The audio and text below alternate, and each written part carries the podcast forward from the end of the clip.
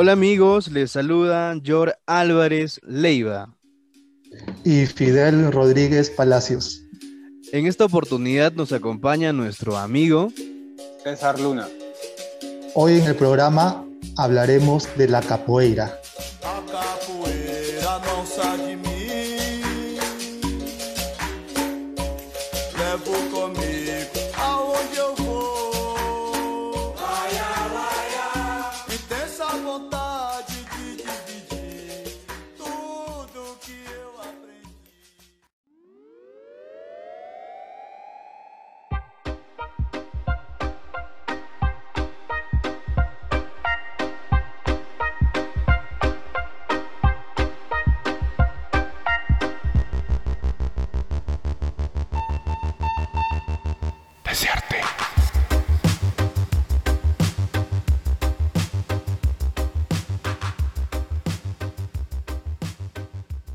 Hola profesor, ¿qué tal? ¿Cómo está? Un gusto verlo.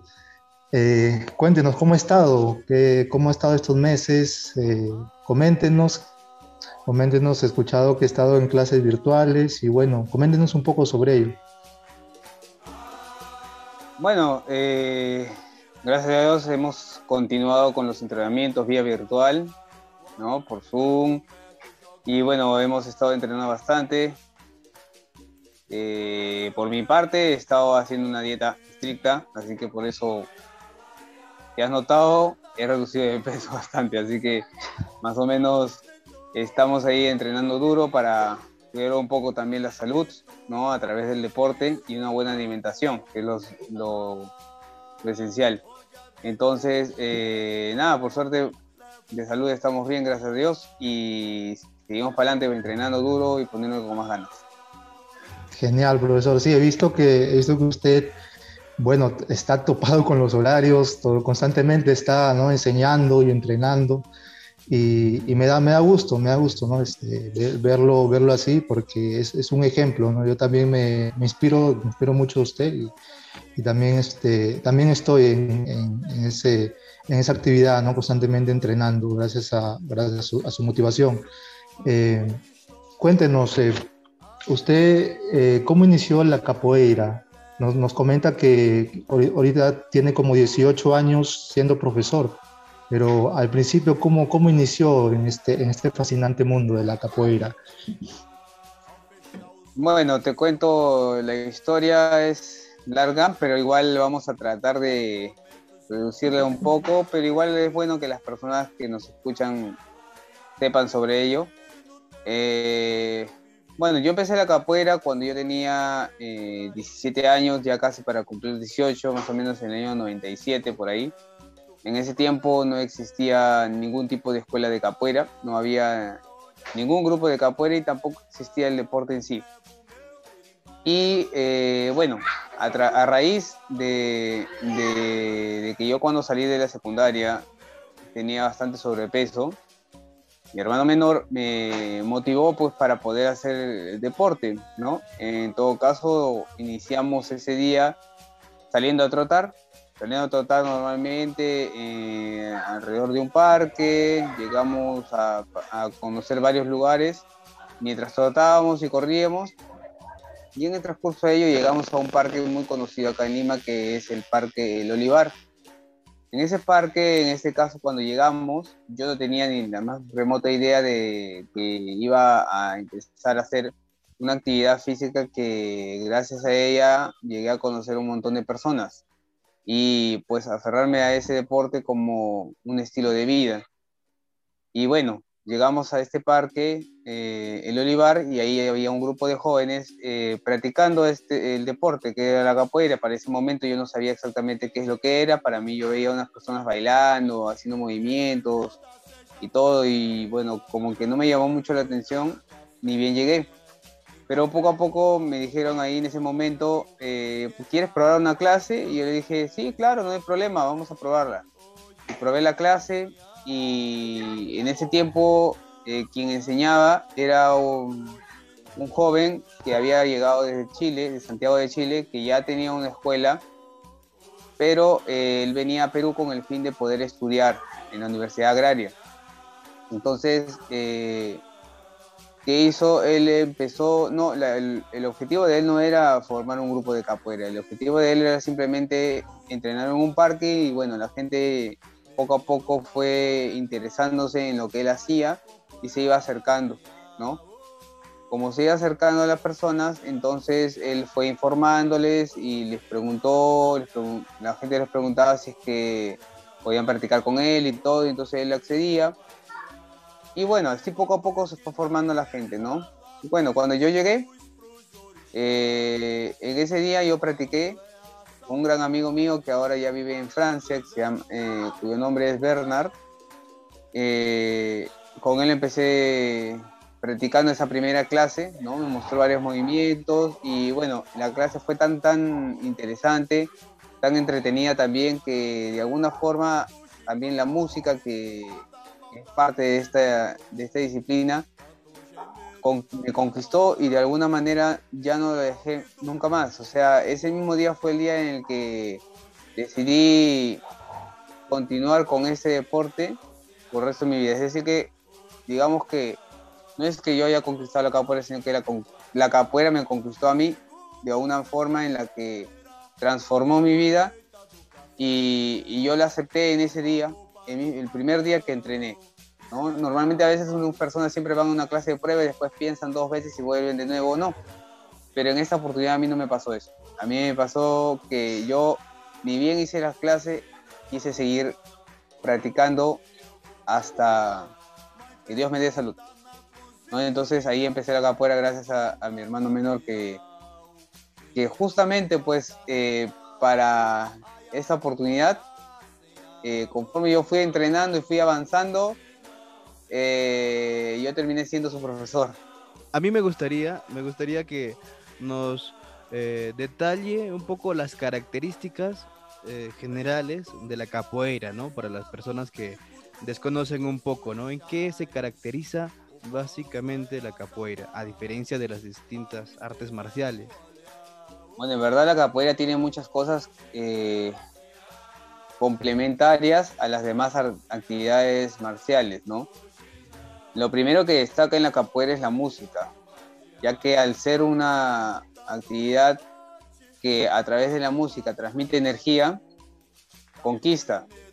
Y bueno, fuera de, eh, aparte de la música, está la parte de los movimientos, que son movimientos mucho más eh, distintos, son movimientos eh, más vistosos, de repente tal vez motiva a la persona que lo entrena a seguir a través del ritmo de la música, poder sentir esa energía y poder de alguna manera al ejecutar los movimientos, poder sentirse no sé, yo lo, yo, lo voy para el lado de mi, de mi experiencia personal y podría decir que se siente, uno se siente más seguro de sí mismo, ¿no? Al momento de realizar los golpes porque sabe exactamente qué movimiento va a hacer, en qué momento lo va a realizar, ¿no? Y bueno, la capoeira en sí nació con el fin de, de poder, eh, no como un deporte para que cualquier persona lo practicara, sino nació con el, con, con el fin de ser un, un una lucha de, las raíces negras, de los esclavos, que en esa oportunidad ellos necesitaban crear este, esta arma para poder salir de esa opresión que tenían a través de los, de los portugueses que eran sus amos. Entonces ellos buscaron la, la forma de poder defenderse, de poder salir de esta prisión, digamos, ¿no? de esa prisión en la que ellos vivían y bueno, crearon a través de, ese, de esta danza que la mayoría de personas ve que parece un baile, ¿no? Y que tal vez de repente no, no genere ningún peligro o algo, pero a través de ese baile es que ellos escondieron esa arma de defensa personal. Si bien es cierto, la capoeira tiene mezclas de varios tipos de artes marciales, como son el taekwondo, el karate, el kung fu, eh, tiene un montón de, artes marciales incluidas dentro de esta, disciplina. Pero lo que hace más característico a esto es que ellos utilizaron la capoeira en ese tiempo no, no para solamente como una defensa personal, sino para salir de esa opresión. Y eso fue lo que llama la atención en la mayoría de personas que la ve. Ahora, actualmente ya no se utiliza la capoeira con el fin de poder, digamos, revelarse ante alguien, ¿no? Porque si no, en todo caso, estaríamos saliendo todos los capoeiristas a revelarnos con la política que hay en nuestro país, ¿no? Pero la idea es eh, tratar de hacer la capoeira con un fin, ¿no? El fin es, eh, es, es, es, distinto hacia cada persona. Uno puede hacer la capoeira como un estilo de vida para mantenerse saludable, puedes hacerlo como hobby, puedes hacerlo como una forma de defensa personal, puedes hacerlo simplemente para relajarte del día a día, ¿no? Para desestresarte, puedes hacer, eh, o sea, hay muchas, muchas formas de poder aplicar la capoeira en tu vida propia, ¿no? Como para seguir una disciplina un poco más ordenada, un poco más organizada, ¿no? Eh, y eso hace que la capoeira tenga eh, cómo poder ingresar no solamente en la parte deportiva, sino en la, en la parte cultural también. Y hace que engloben varias cosas, ¿no? Por ejemplo, la capoeira puede estar en una, en una, en una ceremonia en una ceremonia presencial o presidencial puede estar porque, porque es parte de, de la cultura brasilera, también puede estar en una boda, ¿no? También puede estar en un quinceañero, puede estar en una fiesta, puede estar en cualquier lugar, es adaptada. Por eso es que es la, la capoeira es, eh, en ese aspecto es diferente a otras disciplinas porque se adapta al lugar en donde está. Es como un camaleón que se puede transformar al momento en, el lugar en el que está, en el lugar en el que se encuentra, se puede transformar. Entonces, y se puede adaptar muy fácilmente. Entonces, eso es la, lo, que, lo que llama, digamos, más la atención en esta disciplina, ¿no? Y aparte, pues, la parte acrobática, la parte del equilibrio, la flexibilidad y sobre todo también la parte musical, ¿no? El idioma, se enseña el idioma portugués, a todos los alumnos porque la idea es que el alumno a través de, del aprendizaje también va a aprender cómo cantar y a la vez de, que va aprendiendo los cantos y las músicas, tiene que saber el significado de las mismas músicas. Entonces, adicionalmente a eso, ellos van aprendiendo el idioma, van aprendiendo a, saber cómo saludar, cómo eh, qué decir, qué no decir, ¿no? Porque a veces cuando uno dice una palabra puede que de repente sea una y, en verdad no es una, es, otro significado para el brasilero. Entonces ahí como que uno va aprendiendo qué decir y qué no decir para que no caigamos en el, en la, en el error de de repente ofender a la persona, ¿no? Y también lo mismo hacemos cuando las personas que vienen de Brasil vienen acá, ¿no? Obviamente ellos tienen que saber qué decir y qué no decir, porque hay palabras en portugués que significan una cosa para nosotros y palabras en español que significa otra cosa para ellos, ¿no? Entonces todo eso es una forma de, ir aprendiendo de, la capoeira, porque como mismo le acabo de, acabo de comentar, es un, es un deporte que es multicultural, ¿no? Que mezcla la cultura, el idioma, la música, el canto, los movimientos físicos es, es, bastante completa. Sí, sí, interesante, ¿no? Porque este, eh, la capoeira tiene mucho de, de cultura, tiene mucho de arte eh, y deporte también, ¿no? Este, bastante, se necesita mucha destreza física. Bueno, desarrollas, desarrollas mucho, mucha, mucha destreza, ¿no? Con la, con la práctica constante. Y también, profesor, me comentaba usted que, eh, bueno, en una conversación que tuvimos, en alguna oportunidad, me comentaba que la, la capoeira es infinita es infinita porque cada vez se va enriqueciendo más, se va enriqueciendo y, y, uno, y uno puede aprender algo nuevo cada día. con cada entrenamiento puede aprender algo nuevo, puede mejorar algo, algún aspecto y por eso es infinita la capoeira. Eh, profesor, eh, bueno, para ingresar a este mundo... Este punto, Fidel, que me comentas, eh, ¿por qué decidís o por qué digo que la capoeira es infinita? Es justamente por, una de las palabras que mencionó, una de las frases que mencionó Mestre Pastinha, ¿no? La capoeira tiene un inicio, más no tiene un fin. Eh, puede, inicia siempre con el movimiento básico de la capoeira, que es la jinga, pero ¿cuándo acaba? ¿Cuándo termina esto, este aprendizaje? ¿Cuándo dejamos de aprender para solamente enseñar? No, no, no se puede decir eso porque la capoeira, como es como tú mismo lo has dicho, es infinita, cada vez que nosotros hacemos un movimiento, en el otro lado del mundo la otra persona está creando esa salida de ese movimiento. Y en otro lugar, esa persona está saliendo de, de esa misma salida con otro movimiento. Por eso es que es infinita, porque nunca sabemos exactamente en qué momento llega a, finalizar. Por eso llegas al grado de maestro o de profesor y sigues aprendiendo más cosas, sigues creando más cosas. ¿Qué destaca en, la persona que hace capoeira o que es capoeirista o que ya es profesor o maestro? Es la creatividad. Porque el profesor tiene que empezar a crear cosas nuevas, ¿no? Como se dice ahorita últimamente la palabra se dice reinventarse, ¿no?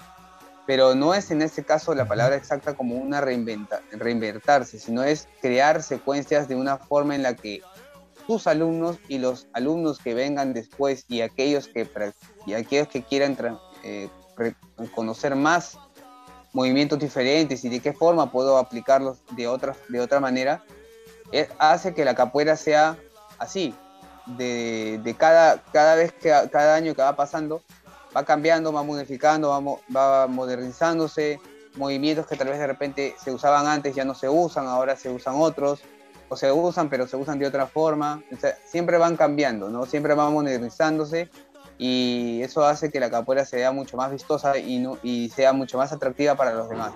No tenemos una, un, un, fin, sino tenemos que cada, de, cada día ir aprendiendo más y más y más y más y más para poder mejorar a nuestros alumnos, mejorar a, nuestra escuela propia y mejorar también hacia las demás personas que también quieran conocer un poco más sobre la capoeira y quieran transmitirla más adelante, llegar a ser profesor, llegar a ser maestro. Entonces, para eso hay que adquirir mucho conocimiento, mucha práctica y entrenar, entrenar, ¿no? Es la única forma en la cual puedes llegar a ser un, buen maestro, Exacto, este profesor, usted mencionó al, al mestre Pastiña, ¿no? Eh, también, bueno, tengo entendido de que, de que hay eh, modalidades, dos modalidades, modalidades de capoeira, o bueno, dos estilos, estilos de capoeira. Este, coméntenos un poco sobre los, los precursores de la capoeira, los, los mestres que crearon los estilos de, de capoeira. Claro. Eh, te comenté sobre Mestre Paschiña, porque Mestre Paschiña no es en verdad el creador de la capoeira de ese, de ese rubro. Es decir, existen dos modalidades o dos estilos de capoeira. Angola y la capoeira regional, tradicional. La capoeira angola es la capoeira más primitiva, la capoeira más lenta, en la que es como si fuera un, un tai chi al revés del kung fu, ¿no? Algo así. Es lenta, al ras del piso y tiene mucho más fundamentos y muchas más cosas que, que la capoeira regional. En la capoeira de Mestre Pastilla solamente podías tú realizar el movimiento siempre y cuando el polo de tu vestimenta esté dentro de tu pantalón.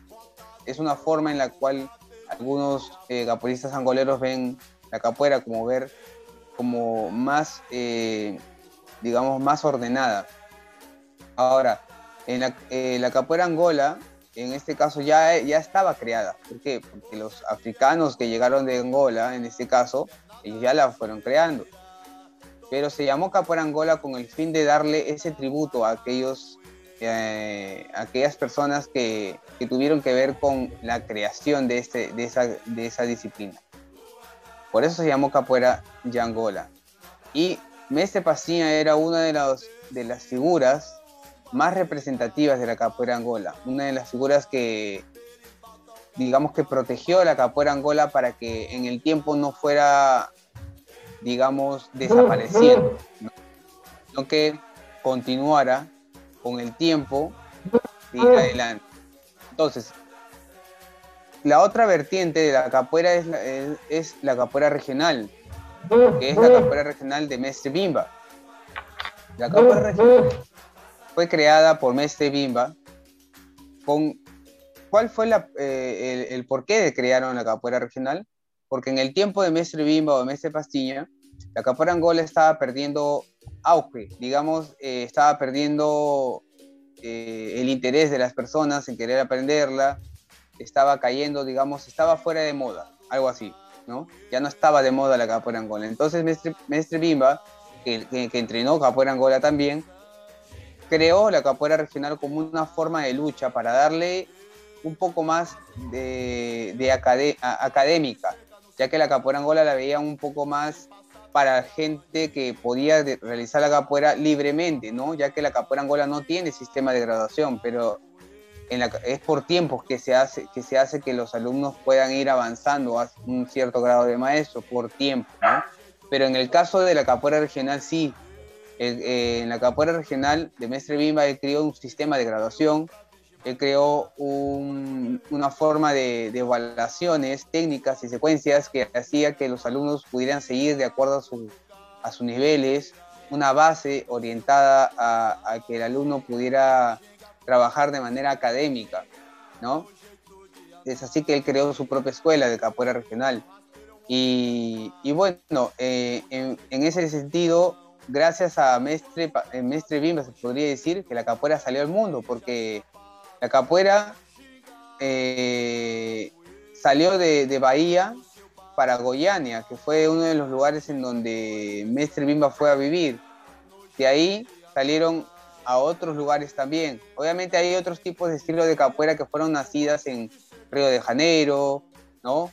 Que fueron nacidas en, Recife, ¿no?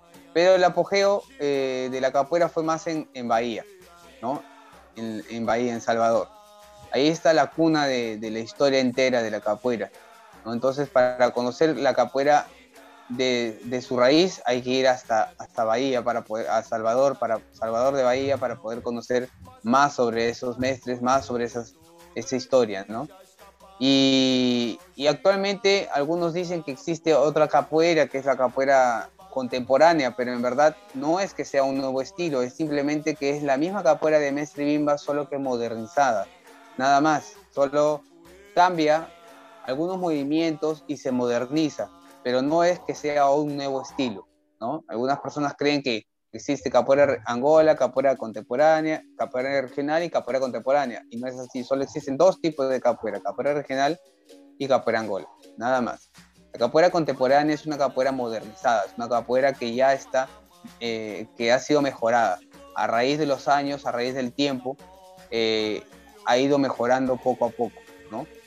pero la capoeira tradicional de Mestre Bimba, como mencioné, tiene ciertos parámetros importantes que solamente hasta un cierto grado pueden desarrollar los alumnos y después del grado de formado o profesor pueden desarrollar los demás que vienen, ¿no? que tienen profesores, contramestres, mestres, ¿ok?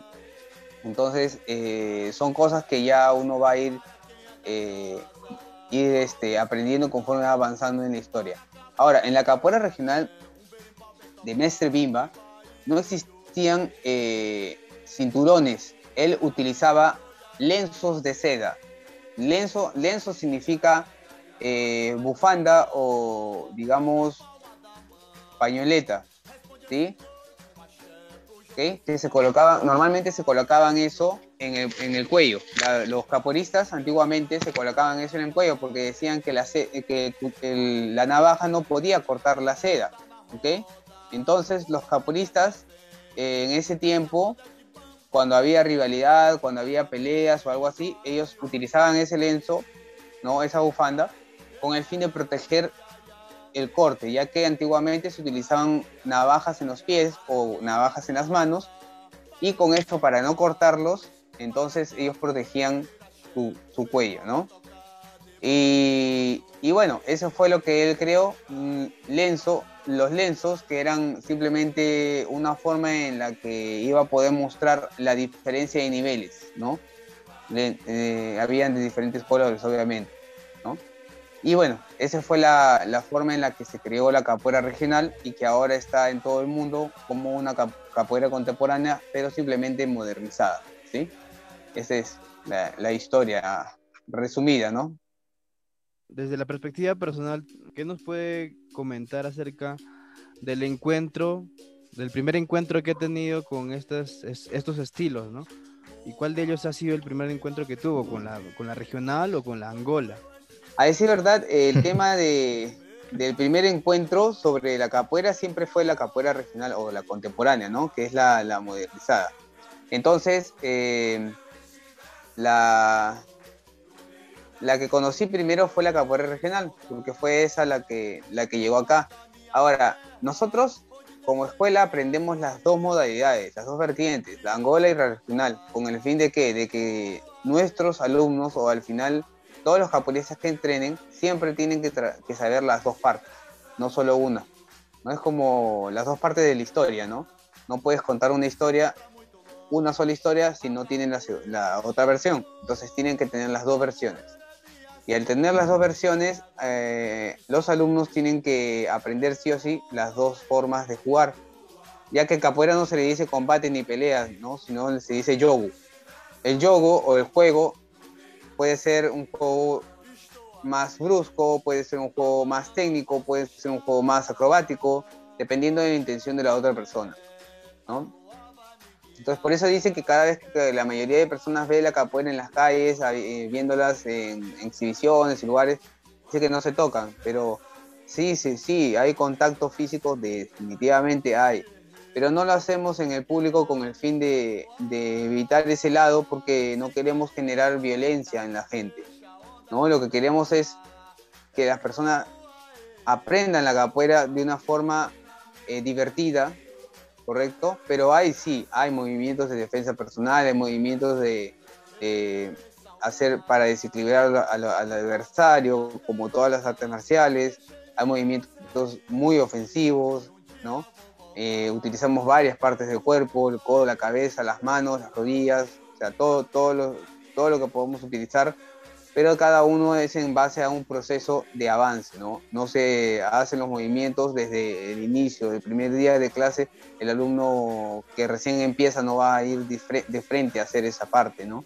Primero tenemos que preparar al alumno para que esté condicionado a hacer, a realizar ya la parte de contacto, ¿no? No es lo mismo que en otras disciplinas que van de frente al contacto, y porque ya están acostumbrados al sistema que manejan. En la capoeira es otro sistema distinto, es un sistema en el que al alumno primero se le tiene que mostrar cómo es la capoeira, cómo se juega, cómo se desenvuelve y luego después eh, llevarlo a la competencia, a la parte competitiva, que es la parte del contacto, ¿no?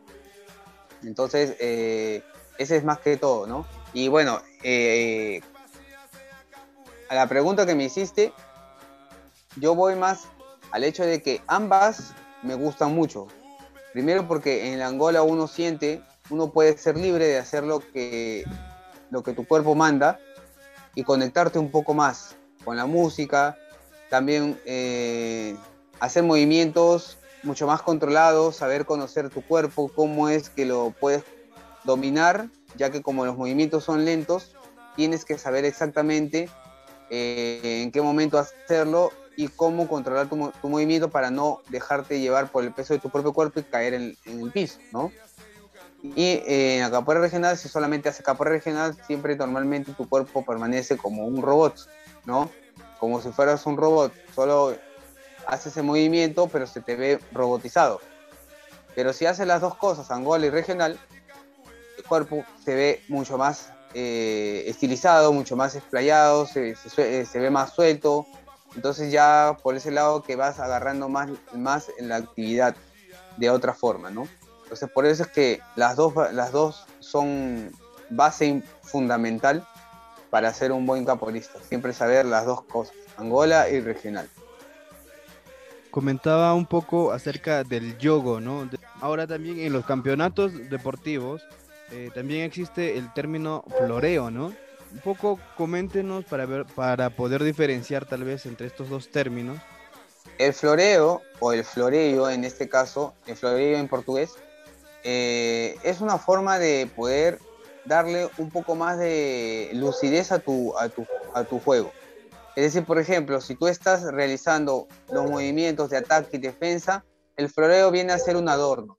Un adorno que le puedes dar al, al, al, al juego y se vea un poco más vistoso. Por eso es que en la parte competitiva eh, hay diferentes categorías, ¿no? Está en la categoría de volumen de juego, está en la categoría de floreo y está en la categoría acrobática, que en este caso es más eh, combinada con el floreo, ¿no? ¿No? Ah, tú puedes hacer una acrobacia, como también puedes hacer un movimiento de columna, puedes hacer un movimiento de equilibrio, puedes hacer un movimiento que tenga que ver combinar ambas cosas, ¿no?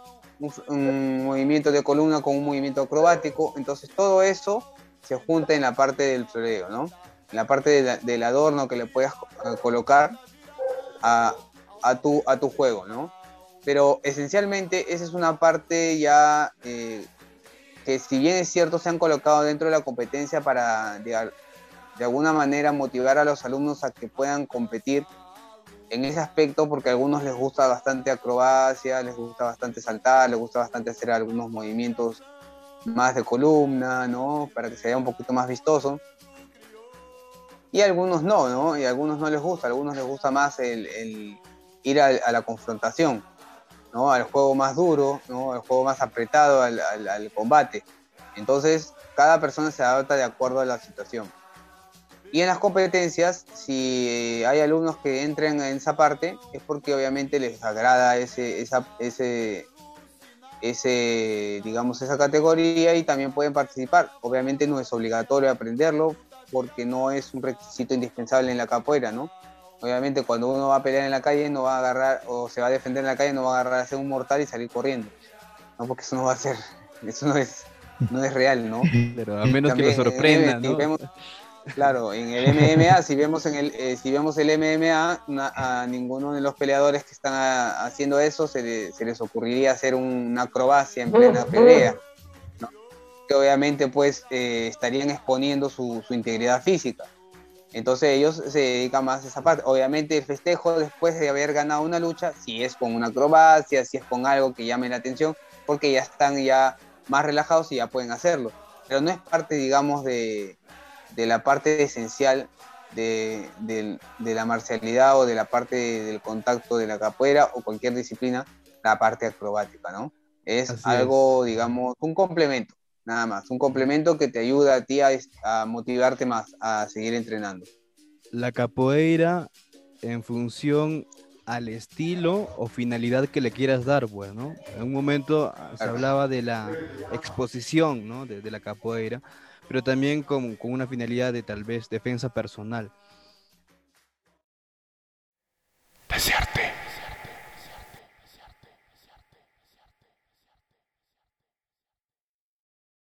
Hay una parte que se conoce como eh, la ceremonia del bautizado.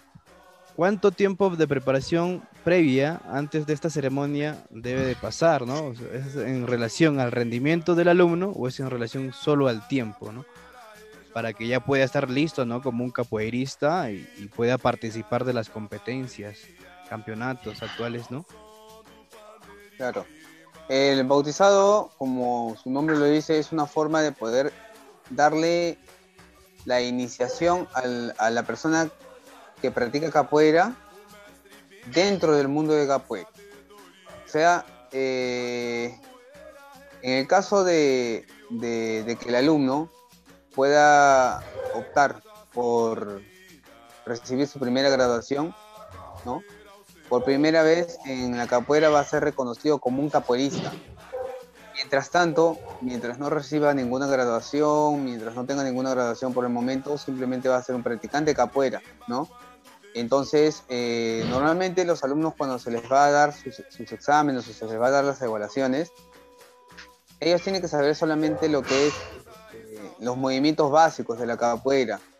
De eso depende también mucho la, cada escuela, ¿no? Nuestra escuela se basa más en un, sistema distinto, tenemos un sistema diferente de evaluación y nuestra escuela se basa eh, el sistema de graduación en los colores de la bandera de Brasil, que son el verde, blanco, azul y amarillo.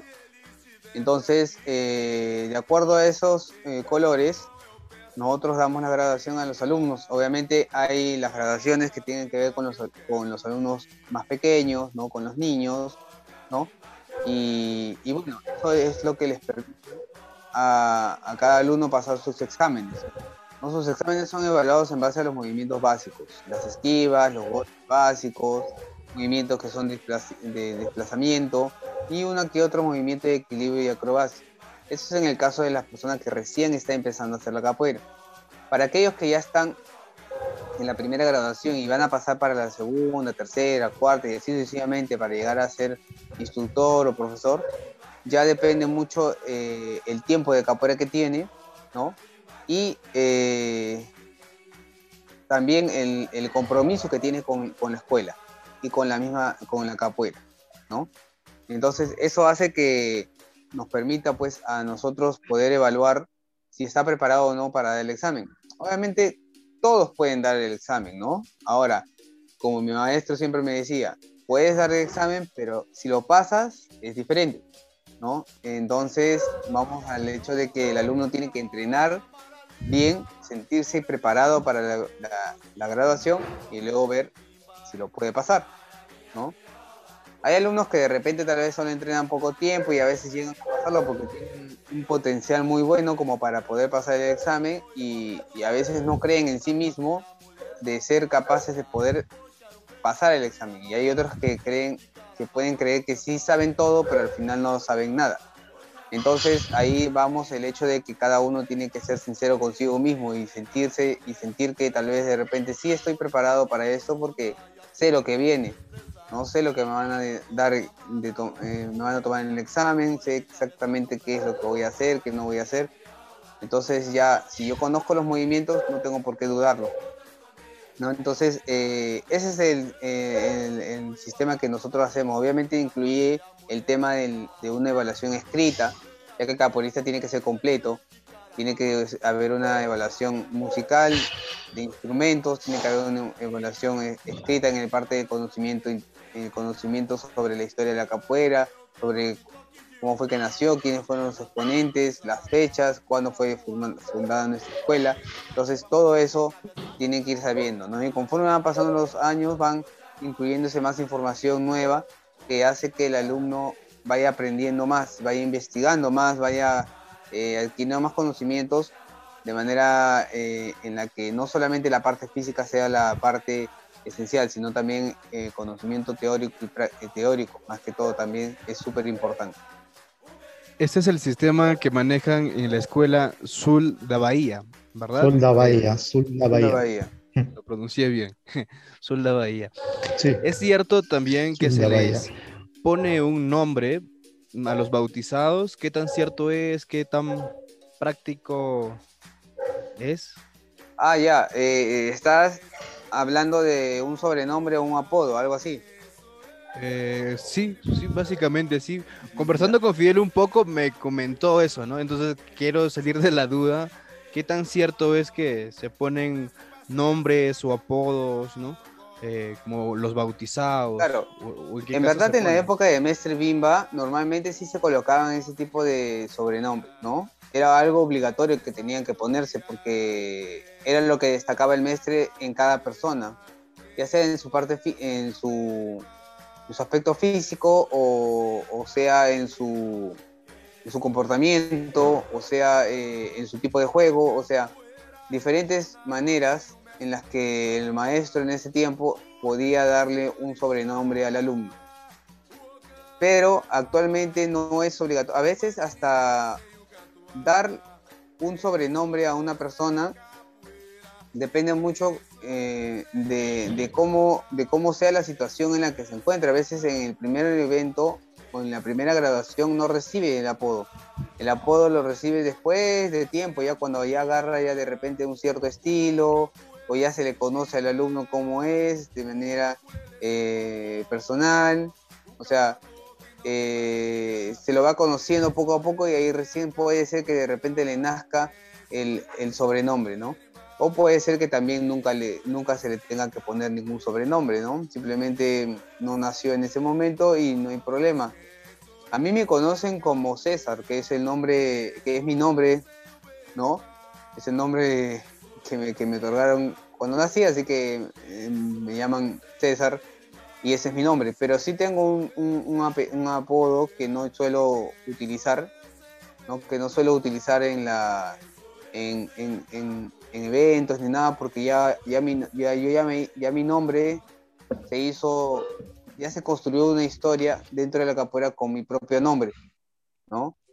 Entonces ya el apodo, como ponerme el apodo ahora, ya no serviría mucho, porque ya tengo mi historia, ¿no? Ya tengo mi historia con mi nombre, entonces ya no lo puedo, no lo puedo utilizar.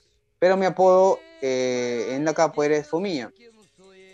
Fomiña significa hambriento, no de hambre, de comida, sino hambriento por el conocimiento o por las ganas de querer siempre tratar de poder estar eh, entrenando, entrenando. Es una de las cosas que siempre he hecho desde que inicié la capoeira. Entrenar, entrenar, entrenar, tratar de estar siempre dentro de las rodas, dentro de los juegos, estar ahí presente, ¿no? Entonces, eh, como que ese fue el apodo que se me, que me dio justamente fue un gran amigo mío que ahora es Mestre Sequiña, ¿no? Él me lo puso cuando yo fui a un viaje en Chile, en Santiago, y bueno, yo fui solo y participé, y, bueno, era, entraba a las rodas todo el rato, estaba ahí participando de los juegos, de todo, entonces me vio como que con esa ansia de aprender, con esa ansia de estar ahí atrás, atrás, atrás de, de conocimiento y seguir avanzando, ¿no? Entonces por eso se, me, nació ese apodo. Pero nunca lo usé porque en verdad al final todo el mundo me conoce con mi nombre. Entonces no es algo trascendental. Algunas personas sí usan sus apodos, pero para mí no, no es necesario, pero sí tengo la historia de cómo es que nació mi, mi sobrenombre, ¿no? Y que en este caso no fue yo el que me lo puso, no me lo puso un, maestro que, le tengo súper cariño, que es una persona súper, súper buena onda, es una persona que siempre que tiene harta energía y que transmite harto conocimiento también, ¿no? Por eso es que acepté también esa, ese sobrenombre, pero como digo, no lo uso porque, porque no es necesario, ya, me, ya, ya hice mi historia con mi nombre, así que ya no, no lo puedo cambiar. Perfecto. Entonces en los campeonatos siempre se presenta como César nada más, ¿no? César. Así es, profesor César, nada más. Profesor César. Eh, acá tenemos como datos que eh, pudo lograr obtener el primer lugar en artes marciales mixtas, menciona acá, en Villa El Salvador, enfrentado al karate, taekwondo el y kung fu. Eh, también ganador tercer puesto de acrobacia en yoga. Coméntenos tal vez un poco eh, así un resumen, no, no, no, no, pedimos que nos cuente toda la experiencia, porque no pasaríamos cinco programas de acá, yo lo sé, pues. eh, pero un poco comentenos de esas participaciones y campeonatos. Bueno, en verdad gané esas, esas, esos campeonatos que se realizaron, eran campeonatos pequeños también, no eran tan grandes, no eran con tanta cantidad de, participantes, pero sí habían diferentes modalidades de, disciplinas, ¿no? en lo que era las en lo que es artes marciales pues ahí conseguí más eh, cuando yo era monitor era la graduación de amarillo que es como un instructor de primer grado más o menos por ahí eh, estaba yo en, mi apogeo de, entrenar de entrar a un juego duro de tratar de probar que la, disciplina que yo practico no también tiene un resultado ante otras disciplinas, ¿no? Y que sí se puede usar para la defensa personal. Entonces, con ese fin, fui a competir porque quería también probarme a mí mismo que, mi, que la capoeira en la que estoy, en la que estoy ahora, sí tenía un uso. Es por eso que defiendo la capoeira como una disciplina marcial, porque justamente yo mismo fui a probarla para que las demás personas sepan que la capoeira no es solamente un baile, sino también fue una, una danza no es una danza, ¿no? sino es un arte marcial y muy peligroso en verdad. Cuando competí en la parte acrobática, en verdad me sorprendí, me sorprendió ganar el tercer puesto porque habían bastantes chicos que también tenían muchas cualidades en poder ganarlo. Pero bueno, a veces nosotros los competidores no, no juzgamos a los jueces porque los jueces son los que son los que van a juzgar. Así que bueno, eh, hicimos una competencia, se hizo la competencia, salió muy bien, muy, muy bonita también esa experiencia, ¿no? Y bueno, yo quedé en tercer puesto y bueno, eh, en el primer y segundo lugar lo ganaron profesores brasileños que ya tenían bastante experiencia, ¿no? En, eso. Y también otra competencia en volumen de juego, también la misma situación, ¿no? Ganaron dos profesores brasileños y bueno, yo quedé en tercer puesto. Y bueno, también tuve una que no, le, no llegué a mencionar, que fue en Chile, que fue en un campeonato de música. ¿sí? Justamente yo, yo compuse una música de capoeira. Y en esa música de capoeira, pues yo quise justamente eh, iniciar, lanzarme pues no a, tratar de ver si podía competir con las demás personas que habían que habían este, compuesto sus músicas y bueno, llegué a ganar en tercer puesto también en, en músicas de capoeira, ¿no? Entonces, como se ve, no solamente la parte acrobática, la parte técnica, sino también la parte musical, ¿no? Eh, en verdad, todo eso engloba que un profesor o un maestro sea, un, sea completo, ¿no? No solamente la acrobacia o la técnica, sino también tiene que ir de, de por medio lo que es la música, ¿no? Entonces, no es obligatorio, obviamente, que cada profesor o cada alumno componga una música, pero a veces salen aquellas, eh, aquellos valores que nunca, nunca se llamaron a estudiar canto o a estudiar algo, pero sí tienen la creatividad de crear una letra de, la capoeira. Y muchos así, hay muchos profesores, hay muchos maestros que no son especialistas en esa rama, pero componen músicas tan, tan bonitas dentro de la capoeira que son que son bien aceptadas, ¿no? Y ahora en YouTube se puede encontrar un montón de ellas. Y entre ellas hay un montón de personas que sí componen muy bien, muy bien, ¿no? Tienen buena capacidad de poder de, componer y tienen mucha creatividad. Y, y, eso, esa es la historia resumida de las competencias que he tenido hasta el momento. Profesor, ya, ya que menciona las competencias, eh, bueno, en el, 2018 eh, fue el, se dio el primer torneo nacional de, capoeira, ¿no? 2018, el 2019 el segundo. Bueno, por la pandemia paró esto. Entonces, este, bueno, la capoeira como deporte, eh, no tengo muy entendido si hay alguna federación, si este, digamos, es un, deporte oficial. creo, me parece que en Brasil sí es un deporte oficial. Coméntenos un poco de, ello, de, o sea, si se cree, si se puede crear una federación o si, o, como deporte la capoeira, cómo influye o cómo se está dando eh, en el, a nivel nacional y en otros países. Bueno, eh, la capoeira como parte de lo que es eh, federativo, en Brasil existe una federación de capoeira. No todas las escuelas han aceptado ese tipo de, de, trato, ¿no? No han, no han ingresado todas las escuelas de capoeira que hay en Brasil, pero algunas sí han entrado, ¿no? Eh, y bueno, ¿de qué se trata el tema federativo? El tema federativo se trata en, de que todas las escuelas en general, todas las escuelas deben tener el mismo sistema de graduación. No puede variar. Es decir, en el karate no hay un cinturón digamos, si es maestro, cinturón negro y cinturón blanco, por ejemplo, le escogen como cinturón blanco, ese va a ser el color de, la persona. Entonces, de, la graduación de, maestro, para la escuela, para esa escuela. Entonces, eso no hay, porque ya cuando eres sensei, ya tienes el cinturón negro, ¿no? Entonces ya en ese caso ya tienes un cinturón que ya es reconocido y es reconocido a nivel mundial por todas las, las escuelas de, karate y por todas las escuelas, y en caso de taekwondo también igualito, ¿no? Tienes el mismo el cinturón que también es, es ya es federado y que si es negro ya sabes muy bien que es un sensei, pero no segundo, tercero, cuarto dan, no sé, dependiendo de cada de cada arte marcial. Pero en la capoeira es un poco más es difícil porque cada, cada, como te comenté, o sea, mi escuela, por ejemplo, utiliza los colores de la bandera de Brasil. En otras escuelas, por ejemplo, utilizan, eh, y es más, el material con el que se usa, por ejemplo, en mi escuela es un material que se manda a, a confeccionar en máquina, ¿no? Y hay otras escuelas que utilizan el sistema de graduación con cordas, con, con graduaciones pintadas, ¿no? Mandan a teñir las, cordas y ellos, y ellos en este caso ya distribuyen sus graduaciones de diferente manera, pero crear una federación tendríamos que hacer que todo el mundo tenga la misma graduación, el mismo color. Y eso es algo difícil, difícil de hacer.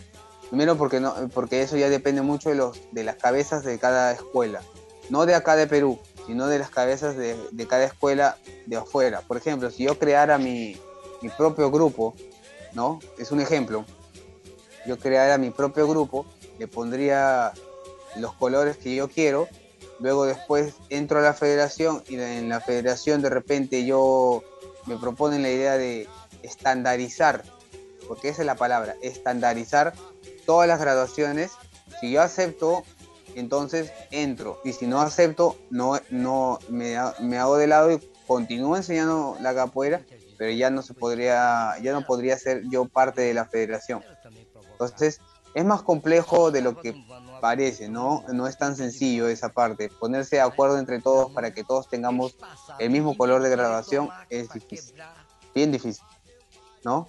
Pero sí se ha dado la opción de hacerse, hacer competencias, torneos y todo ello con el fin de mostrar que la capoeira sí es a nivel competitivo y sí también puede desarrollar eso, ¿no?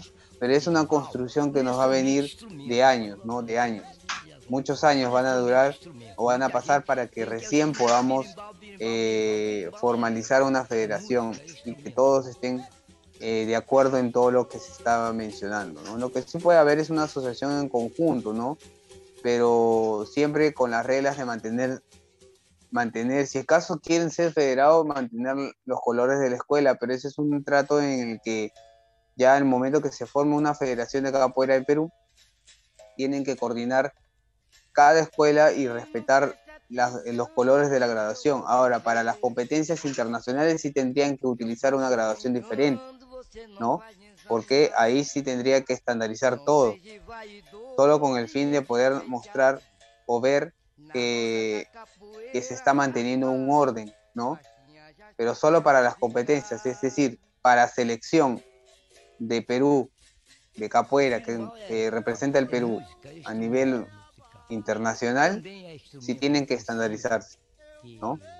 A nivel, a nivel así independiente, nacional como asociaciones, cada uno tiene su propia diferencia, ¿no? Entonces es un poco más complejo, es un poco complejo ese, ese tema, pero no es imposible de lograrlo, ¿no? Es cuestión de, de que cada maestro, por ejemplo, mi maestro, el maestro de otro, de otro los profesores y así sucesivamente, se pongan de acuerdo y, decidan pues eh, entrar a una federación, ¿no? O entrar a la Federación de Brasil para que nosotros también podamos entrar a, hacer una federación acá, ¿no? O ver cómo son las políticas de cada, de cada una de las, de las instituciones que, a las que vamos a llegar.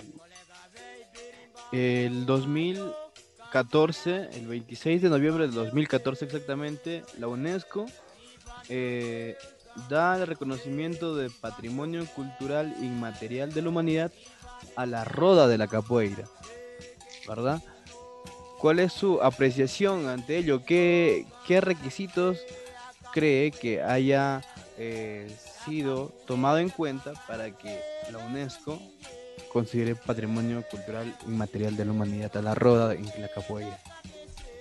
Lo que pasa es que debe ser eh, parte de esta de este eh, de esa valorización que se ha hecho a la capoeira es la parte de, eh, que la cultura brasilera a través, a través de, la, de la capoeira transmite lo que es la historia sobre el país, sobre cómo fue eh, desarrollada la capoeira, como lo dije al inicio, ¿no? A través de, las raíces negras que, que fueron sometidas en ese tiempo pues eh, se basa la parte cultural, la parte en la que en la que mostramos pues que dentro de esta rueda de capoeira mostramos la parte eh, cultural o se muestra la parte cultural del, Brasil a través de música, del canto, a través de, coordinar eh, los ritmos, ¿no? Y eso hace que, que en ese caso una de las cosas, ¿no? ¿no? No podría decir que sea toda, que sea eso solamente lo que haya hecho que, la UNESCO haya incluido como patrimonio inmaterial, sino que es algo que debe ser intocable, ¿no? Porque no se puede, no se debería eh, destruir así nomás, ¿no? Porque es una, es una historia de, que viene desde, desde, desde los antepasados, ¿no? Así como acá en Perú, Los incas, en el caso de ellos, desde los esclavos, de las raíces de los esclavos, de la historia que, han tenido allá, obviamente es eso que hace que sea algo histórico y que no se pueda destruir así nomás, ¿no? Y que con el tiempo se mantenga, y siempre ser y siempre sea valorada, no, solamente por, por, por, en Brasil, sino en el mundo entero. La capoeira como memoria de la historia. Unas palabras, profesor César, para aquellas personas jóvenes, eh, adultas, ¿no? porque creo que no hay edad para practicar la capoeira, eh, esas palabras de invitación, ¿no? A que se puedan hacer parte de este mundo, ¿no? Tal vez no de manera competitiva, pero sí como un estilo de vida que, que les sacábamos esa gran utilidad, ¿no? En un primer momento que se comentaba. Claro, en sí, la capoeira no tiene eh, una edad para empezar, ¿no? Eh, porque puedes empezar a los 20, 30, 40 años, 50 años y lo que manda es el espíritu de la persona en querer aprenderla, ¿no? en querer eh, hacer de ella un estilo de vida y que definitivamente contribuya no solamente al hecho sino también al hecho de que la capoeira eh, ayuda mucho a la persona a nivel psicológico, a nivel físico, a nivel mental, ¿no? Relaja bastante porque la música el idioma, la disciplina misma, todo ello hace que sea complementario para que sea muy aceptada, ¿no? Y bueno, pues yo simplemente eh, lo que podría decir es invitar a las personas a, participar de, este deporte, porque es un deporte muy bonito, es un deporte que en verdad al final eh, trae eh, motivación a la persona, porque tratas de conseguir más allá de lo poco que te, que te puedan, poco o mucho que te puedan dar, sino que simplemente vas a buscar, vas a buscar investigar, vas a buscar conocer, vas a buscar indagar, vas a de repente a través en el transcurso viajar hasta, hasta el país de origen y conocer la historia real de cómo es la capoeira y entonces ahí vas a descubrir mucha más eh, mucho más de lo que ya te, están enseñando, ¿no? Cada profesor o cada maestro está enseñando. Entonces, conocer la, la cuna, conocer el lugar donde nació la capoeira, es súper, súper, súper eh, una experiencia inolvidable que, todos, todos de verdad eh, podrían conseguirla, aquellos que empiecen a practicarla, ¿no? aquellos que empiecen a, hacerlo. Y definitivamente pues ayuda en la parte física, mucho, mucho, bastante. Ahora, con la coyuntura actual de la pandemia, muchas áreas se han adaptado a esta realidad, ¿no? Y lo están dando de manera virtual, eh, los conocimientos, ¿no? Algunos talleres, ¿no? Eh, tal vez el eh, profesor César tenga algún taller ahora actualmente activo en la virtualidad, donde pueden buscar información, alguna página de Facebook tal vez. Claro, eh, bueno, actualmente yo estaba, nosotros estamos dando, bueno, yo estoy dando clases virtuales, ¿no? A través de Zoom. Y, bueno, para todas las edades, desde los 6 años en adelante, ¿no? En diferentes horarios. Eh, y ayuda, y de, alguna manera los chicos avanzan muy bien porque a pesar del hecho de no poder estar frente al alumno, eh, los profesores nos hemos reinventado de la forma en la que podemos ayudar al alumno a aprender mucho más fácil los movimientos que cuando estábamos presencialmente, claro que no es igual, pero es mucho más fácil tratar de explicarle al alumno cómo es que debe desarrollar los movimientos, en qué posición poner, ¿no? Es más, eh, digamos, más enfocado a, observar más a uno por uno y no en conjunto. Y eso ayuda mucho porque en la capoeira se necesita bastante concentración para poder ver a todos y ver exactamente quién está haciendo correctamente los movimientos y quién no lo está haciendo, ¿no? Y evitar cualquier tipo de lesiones, ¿no? Entonces, bueno, donde me pueden encontrar en la página web de nuestra escuela es Escuela Cultural de Capoeira Sunda Bahía profesor César, ¿no? Y eh, ahí nos pueden ubicar. O si no, en Instagram también estoy como profesor César, guion bajo SDB, ¿no? Que también ahí nos pueden encontrar.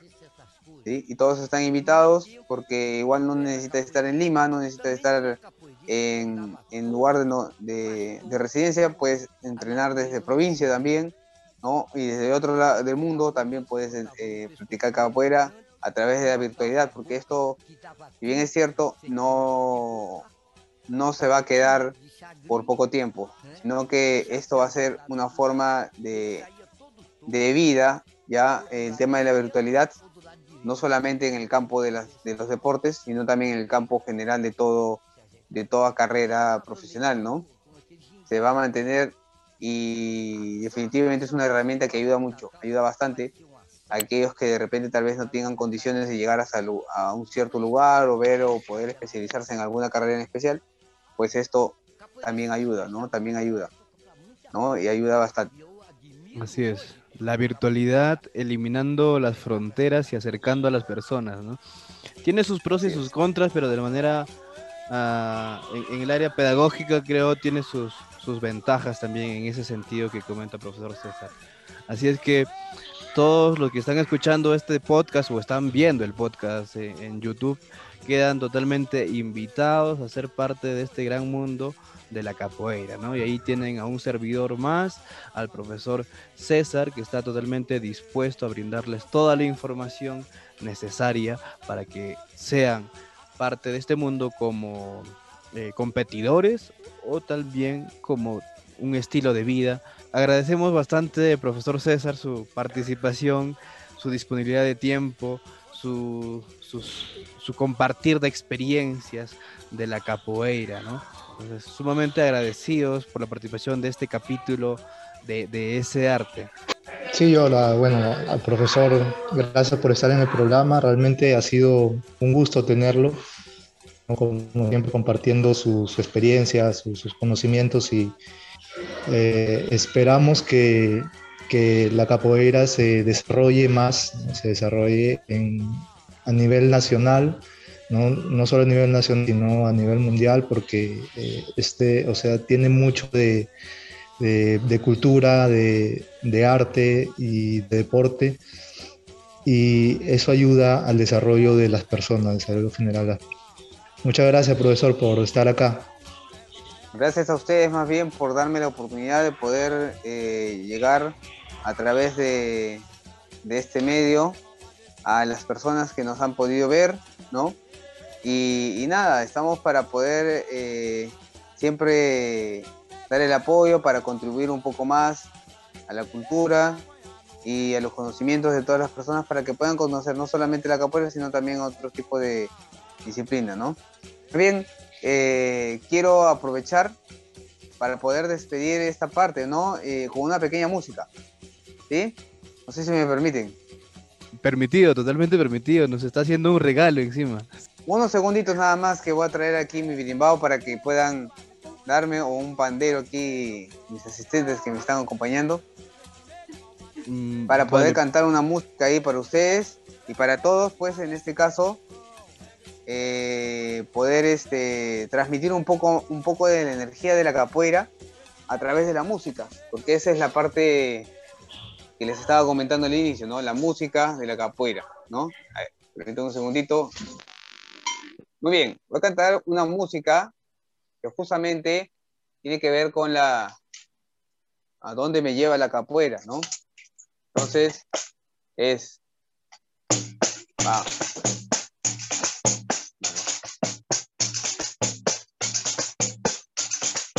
Ah, onde a vida me leva, levo o meu birimbau. Ah, a vida me leva. Acerca aí, acerca aí. Tem um birimba, mais cerca. Ah, onde a vida me leva. Levo o meu birimba. Mais cerca da câmera. Ah, onde a vida me leva. Levo o meu birimba. A capoeira nossa de mim. Eu vou. Não sei eu vou, ai, ai, ai, essa vontade de dividir tudo que eu aprendi. Eu passo o que o mestre ensinou. Ah, onde a vida me leva, leva o meu bimba. Aonde a vida me leva, leva o meu bimba. Aonde a vida me leva, leva o meu bimba. Ao pisar o sol, posso ver momentos bons que eu passei. Imagina o tempo que eu vivi. Há outras boas que andei por ali. Eu tenho tanto que aprender. Ah, onde a vida me leva, levo meu bimba.